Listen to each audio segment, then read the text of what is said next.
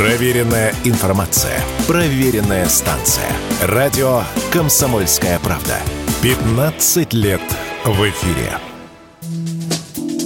Кто-то что-то нажал, и все исчезло. В России зафиксировали массовый сбой в работе интернета. Большое количество ресурсов в сегменте Рунета вышли из строя вечером 30 января. По всей стране пользователи сообщали о проблемах с доступом к Яндексу, маркетплейсам Озон и Wildberries, не загружались видео на платформе Рутюб. Не работали и банковские приложения, например, Альфа-банка и Сбербанка. Сбой в работе мобильного интернета зафиксировали у таких операторов, как МТС, Мегафон и Билайн. В соцсетях тут же стали обсуждать возможные основные причины неполадки. Первая версия, которая возникла у большинства пользователей сети – хакерская атака. В прошлом году количество таких инцидентов выросло на 85%. По оценкам специалистов, российские ресурсы пытались взламывать по 175 раз в день. Однако в Минцифры заявили, что это был технический сбой. Большинство экспертов согласились с версией ведомства. В ее пользу говорит срок, в который была устранена проблема. На ее решение потребовалось всего несколько часов. Об этом радио «Комсомольская правда» рассказал генеральный директор компании «Зикурион» Алексей Раевский.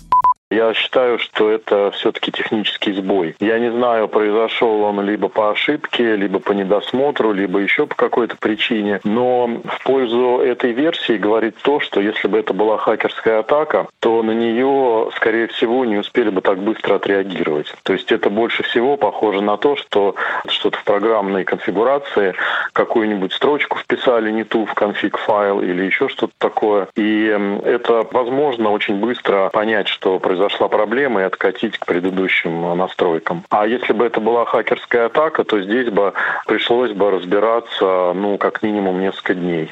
При этом граждане, которые все это время не могли перевести деньги, забрать покупки из пунктов выдачи и посмотреть любимое шоу, задались вопросом, почему нельзя улучшить систему безопасности, чтобы подобных сбоев впредь не случалось. Однако специалисты заявили, что текущего уровня защиты вполне достаточно, ведь подобные ситуации случаются крайне редко. К тому же усложнение безопасности обернется для компаний дополнительными расходами, которые так или иначе лягут на плечи тех, кто пользуется их услугами, уверен Алексей Раевский.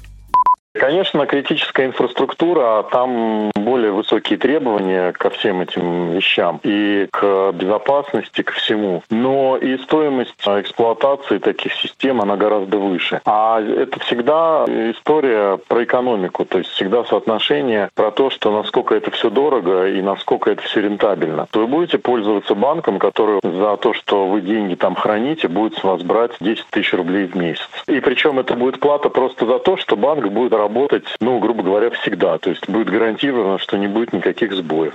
В результате директор координационного центра доменов РУ и РФ Андрей Воробьев заявил, что сбой произошел из-за технической проблемы в системе, которая должна гарантировать достоверность и целостность данных. В итоге, чтобы решить проблему, операторы начали отключать эту систему. Василий Воронин, Радио «Комсомольская правда».